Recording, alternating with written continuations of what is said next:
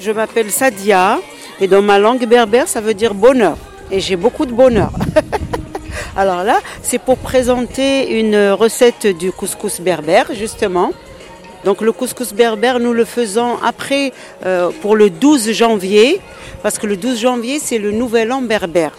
Donc euh, on, fait du couscous comme normal, on, mouille avec l'eau chaude, roule le couscous et puis après, euh, c'est surtout la sauce qui est très importante.